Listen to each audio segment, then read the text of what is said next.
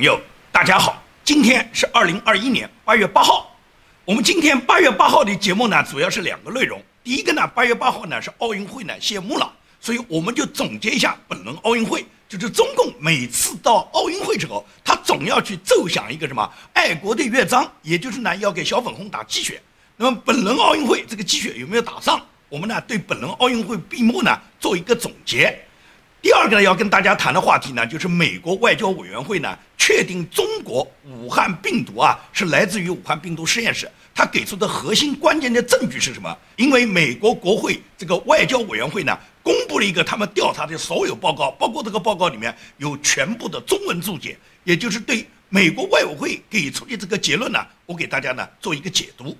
我们先谈奥运会，也就是奥运呢在今天，也就是八月八号。那么东京时间、亚洲时间已经谢幕了。美国时间现在已经是八月八号了，东京那边呢早就谢幕了。那么本轮奥运会，中国在世界奥运史上面又创造了呢很大的一个新闻，也就是大家总结下来啊，本轮奥运会中国在奥运会上面创下的呢三个新闻呢，我觉得是给国际社会留下最深印象的。哪三样呢？第一项就是被国际奥委会调查，专门要求中国奥委会做出全面解释的，就为什么中国的运动员。他们在领奖时候要带着毛泽东像，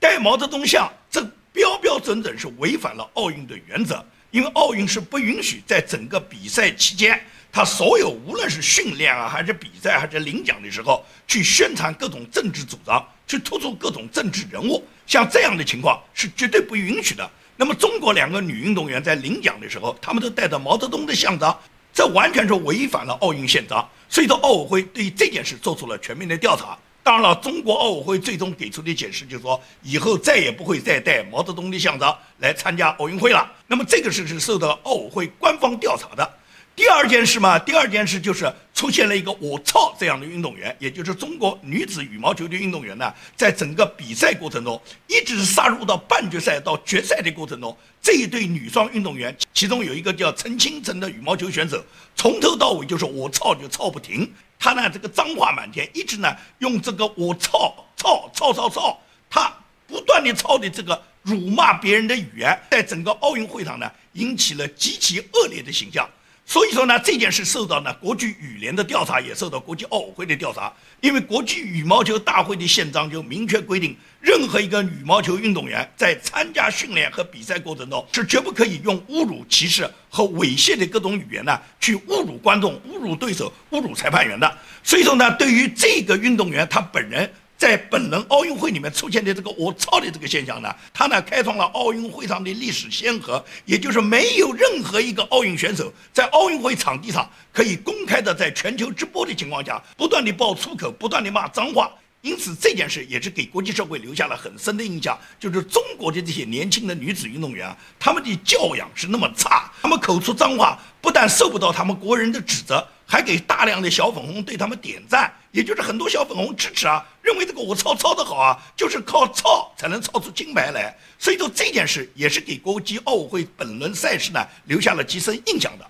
第三个就是中国有一个跳水金牌获得者，十四岁的年轻女运动员叫全红婵，也就是全红婵获奖以后出现了一种现象，这个现象是什么？这个现象就是成者英雄败者寇，也就是全红婵如果没有当冠军，谁也不知道。她的家境如此的贫困，她的母亲、她的爷爷有多种疾病，她本人七年训练奥运，从来没有去过一次动物园，没有去过一次游乐场。他一心一意苦练跳水，目的就是为了获奖，就是获得奖金，为了拿这个奖金给他母亲看病。也就是全红婵在他自己获得冠军以后，他在家里面，他自己整个那个小镇掀起的这种惊天动地的新闻现象，让别人对中国这个社会的一种感叹。也就是全红婵获奖以后，他整个家乡啊就沸腾了，所有的这个亲戚啊，八棍子打不到的亲戚全出现了。过去他母亲治病，到处要想借钱，找不到亲戚啊，没有哪家能借到钱啊。今天他女儿当了冠军，全部出现了。而且当地政府把他家里面装修一新，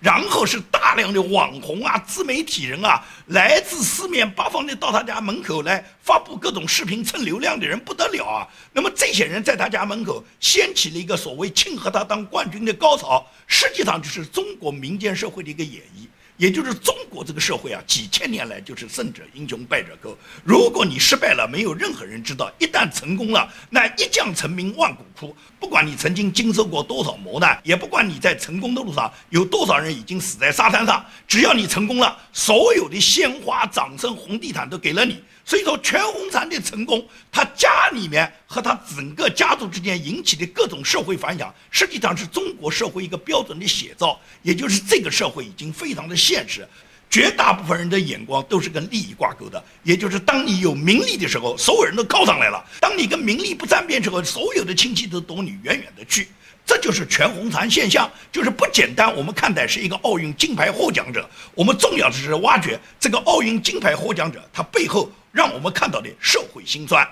那么整个奥运会呢，中共历来就是利用奥运会呢，要把它打造成什么？要打造成一个小粉红的喜庆大宴，也就是给他们打鸡血嘛。通过奥运会就要宣布什么为国争光啦，小粉红们以祖国为傲了。因为在中国呢，越穷的人越爱国，而很多人穷的就成一个国了。他们只有爱国才能升起他们的自豪感，别的时候他们找不到自己整个人生任何的亮点。所以说呢，除了爱国没有别的。那么爱国中国就会利用奥运金牌第一。利用金牌战略，利用这些选手为国争光，来给小粉红不断的打气。所以说，中国历来都是企图利用金牌总数第一来打造中国，它这个全球第一。甚至中国在目前应对疫情的这个情况下，它更希望能打造金牌第一呢，能更加的体现它我在应对疫情方面，我们中国的这个制度优势。这是中共呢，他一直想这么去做的。那么他想怎么做，是不是就能达到这个目的呢？因为中共他觉得他现在跟西方比，他有很大的优势。因为本届西方国家运动员实际上是在疫情期间，他们很难得到锻炼。尤其是那些群体组合嘛，整个疫情大家都不能见面，都不能在一起的，最多是上上网。那些篮球啊、排球啊、足球啊这些团体性的、集体性的运动项目，运动员们根本就不能够在一起训练，不能在一起配合。所以说，这些运动员到现在他们再到现场上来比赛，很多时候他们是根本没有办法，他们再组合在一起，没有办法组合在一起。中共就认为我们的机会来了。因为中共呢总是在奥运项目中金牌总数占多数的那个占有金牌总数百分之七十五的六大项上面呢投入巨资，再一个是投入什么？投入一些外国运动员投不起的项目，很多项目是需要花费高额代价的，而这一部分外国运动员凭借自己的优势，凭借自己的这个金钱实力是根本就做不到的。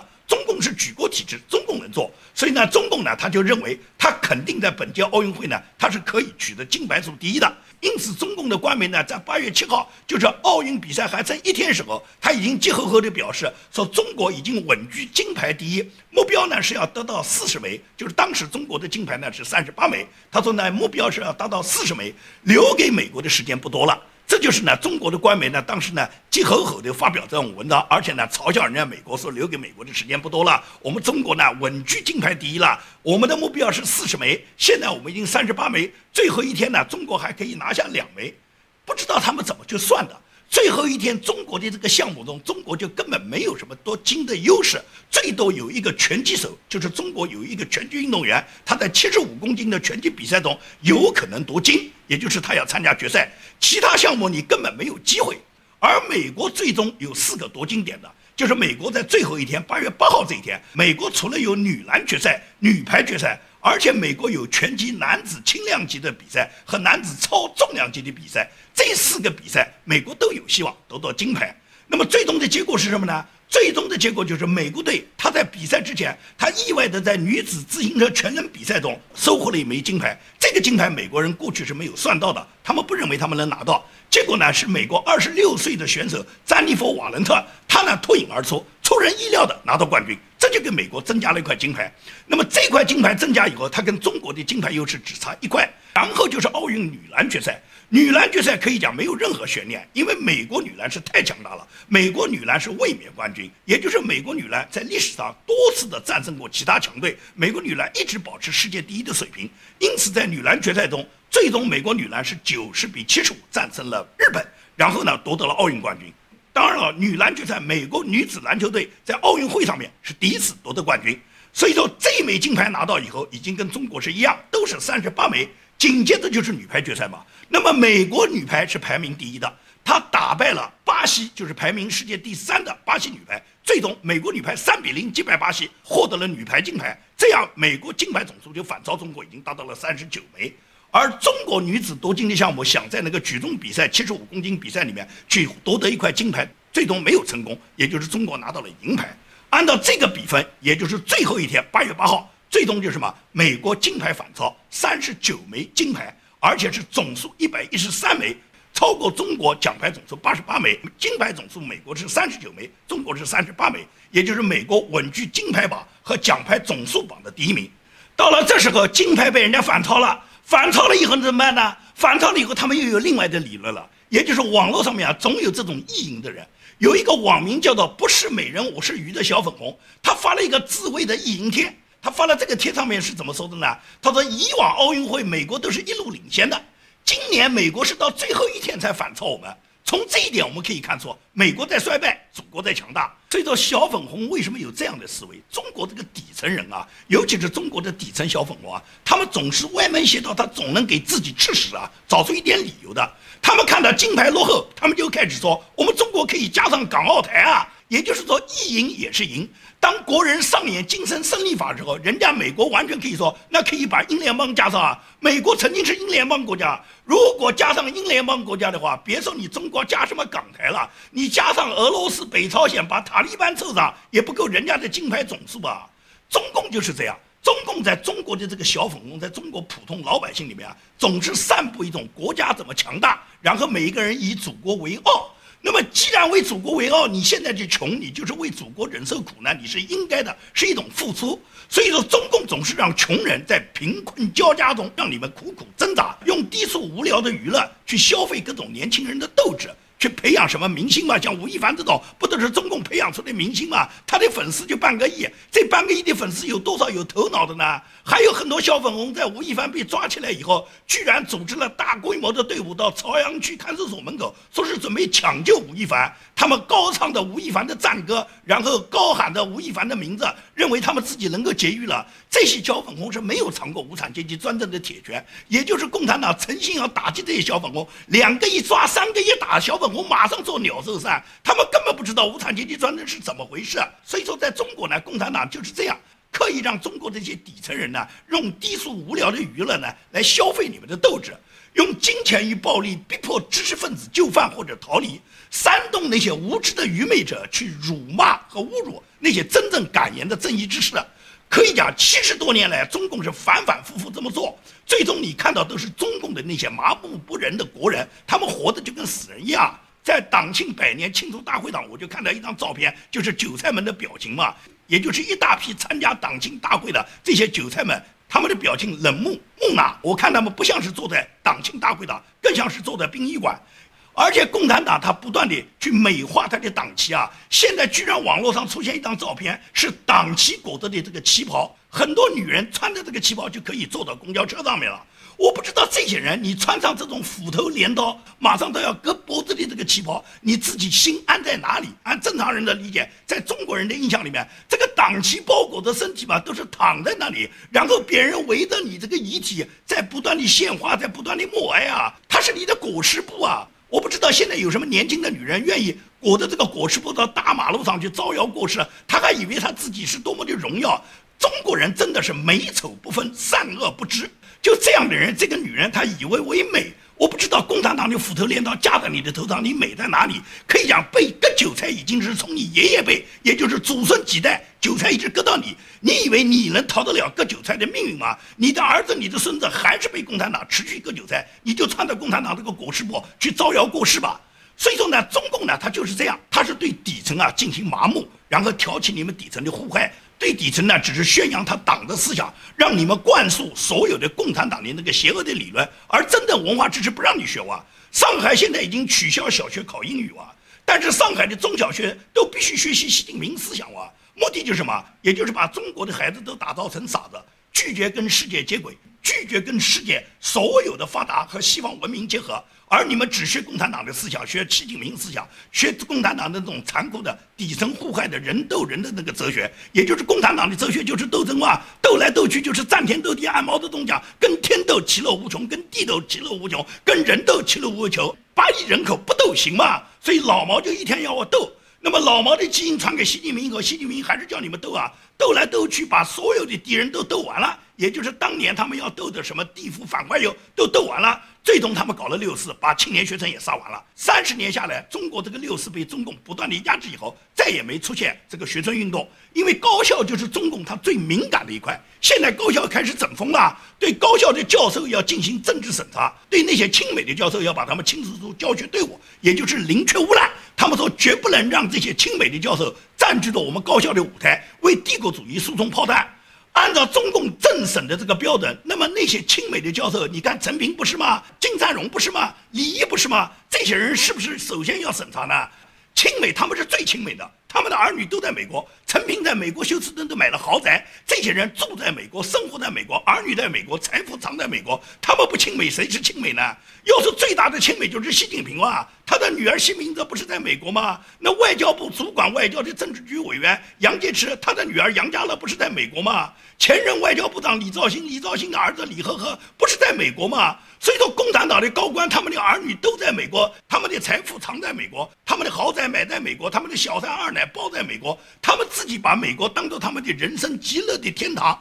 而他们告诉你老百姓，美国是邪恶的，我们必须反美，所有亲美的教授，我们必须要把他们开除出教师队伍。这就是共产党他的宣传，他表面上告诉老百姓，告诉你美国是邪恶的，你们的护照我们不能发，我们不允许你们到美国去。那边跟人家美国交涉，就是你必须要让我共产党员，让我共产党员家属马上获得签证，让我们到美国去。也就是他们的大官贵人就是要到美国去，美国不给去，他们跟美国交涉，而普通老百姓他告诉你，美国是邪恶的，美国最坏，美国是我们的敌人，千万不能跟美国在一起。所有那些亲美的教授，我们要叫你下岗，我们不允许你在高校讲台上给帝国主义输送炮弹。这就是共产党糊弄老百姓、糊弄渔民最简单的道理。很多小粉红、很多老百姓他们看不懂，他们还在咒骂美国。我不知道你有没有想过，共产党的高官那么恨美国，为什么他们的家人都要放在美国呢？邓小平搞改革开放，其实邓小平搞的改革开放，最主要是让他们的儿女先富起来。也就是邓小平推行的改革开放，最先是让红二代先富起来了。那么邓小平之后是江泽民，江泽民他又建立了一套党政官员瓜分中国财富的机制。也就是在江泽民、朱镕基主政的时候，那时候搞大量的这个国企下岗嘛，也就是老百姓下岗了嘛。但是国企官员一改制，全部发财了嘛。也就是在江泽民、朱镕基。他们管理国家的时候，他们是利用党政官员手上的权力，然后最终瓜分了中国的财富。这是他们第二波，第一波红二代已经富起来了。所以红二代在这个江泽民、朱镕基改制这个方面，他们也是最大的受益者，因此他们也积极支持江泽民和朱镕基的政策。那么到了胡锦涛和温家宝以后呢？胡锦涛、温家宝就把这个机制呢，就把它延续又稳固了十年，并且呢是在中国加入了 WTO 以后，然后用全球化的方式把这个模式呢就扩散到了全球，也就是在全球各个发达国家也好，贫穷国家也好，崛起财富，也就是到当地去掘金、去搞到财富的。还都是中共的大官贵人，是中共的官商子弟和中国的红二代嘛？也就是说，改革开放四十多年，从邓小平、江泽民到胡锦涛，他们几任中国的领导人，最终都是扩大了中国的官僚体制。中国的红二代和中国的富贵阶层，他们瓜分社会财富，除了瓜分中国人民的财富，也包括割世界人民的韭菜嘛。等到习近平接任以后，习近平是在这几代人。他们累积的财富上，最终习近平恢复了帝制，然后习近平领导的中国共产党基本上是在经济、文化、病毒等全方位的大举入侵西方世界，所以西方今天被中共冲击的千疮百孔，都是什么？西方对中共长期绥靖的一个结果。所以到了今天，国际社会还不能认识到。共产党如果不灭亡，中国的老百姓永远是奴隶和牲口，而世界各国人民也将成为中国共产党收割的韭菜，人类社会永远也脱离不了灾难。武汉病毒不过是中共发起的细菌战的第一次战役，这一次战役就已经把美国打得一个稀巴烂。可以讲，川普总统的连任不就是给中共的这个武汉病毒打败的吗？然后中共还会有第二次、第三次战役，不把美国打成南非，中共是誓不罢休。而美国现在很多政治家还在为中共歌功颂好呢。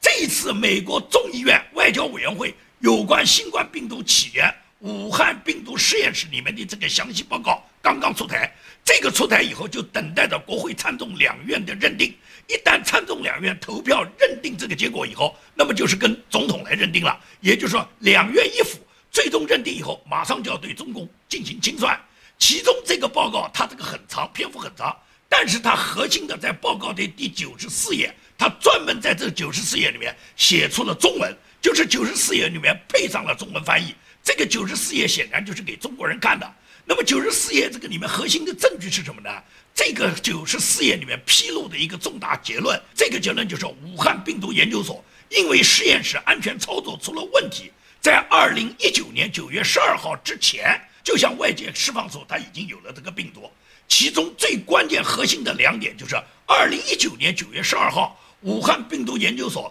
自己都已经确认病毒呢已经泄露了。并且呢，采取了紧急的防范措施，掩盖罪证和消除了很多证据。这是指九月十二号，也就是病毒研究所、武汉病毒研究所，他们在二零一九年九月十二号自己就知道病毒已经泄露，他们这时候消除证据，并且呢，他们对所里面进行了一些防范，对一些已经染上病毒的一些员工呢，让他们赶紧到医院去治疗。到了二零一九年十月份，也就是在武汉病毒实验室他泄露了这件事情一个月之后。武汉呢举行了全球的军人运动会，在军容运动会上面，这个病毒呢已经开始不断的传播、扩散、扩散到各个国家来参会的各个军人运动员。同时呢，由于武汉地铁呢大规模的这个传播了这个武汉病毒，所以说武汉市民之所以他在二零二零年一月份产生了那么多病例，都是因为什么？在三个月前，就是十月份开始传染的这个病例呢，然后一个集中爆发。这也就是李文亮和武汉有很多其他的这些医生，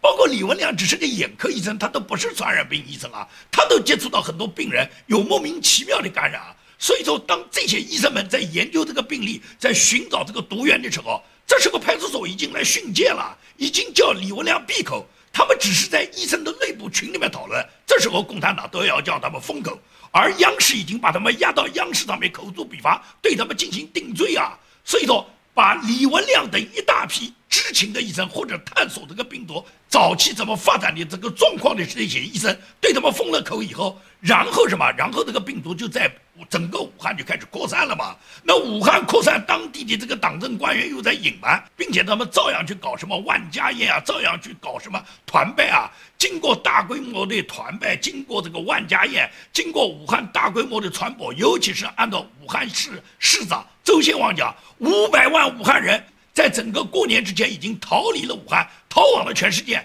所以说，武汉病毒就这样传到全世界去了嘛。因此，现在这个病毒起源已经很清楚。二零一九年九月份就开始了，根本就不是军运会之后，是军运会之前。军运会已经扩大规模，已经传播的非常厉害。到二零二零年一月份，已经完全发酵，已经发酵到扩大。扩散到全球了，这时候捂都捂不住了。所以说，为什么武汉的一月份封城？因为不封城，这时候武汉的这个传播已经导致了半个中国都给坍塌。所以说，当时中共就决定牺牲武汉，牺牲湖北，要保住其他省份，这样武汉、湖北成了重灾区。但是他们封住武汉，他们不允许武汉的人跑到其他城市，但是他们允许他飞往世界各地啊。这就像川普总统多次讲过了，他们允许这些武汉这些带菌者。让这些人飞往全球各地，就是为了扩散到全球各地，给全世界制造武汉病毒，给全世界散播这种病毒以后，给世界制造灾难嘛。然后中共在为自己洗地，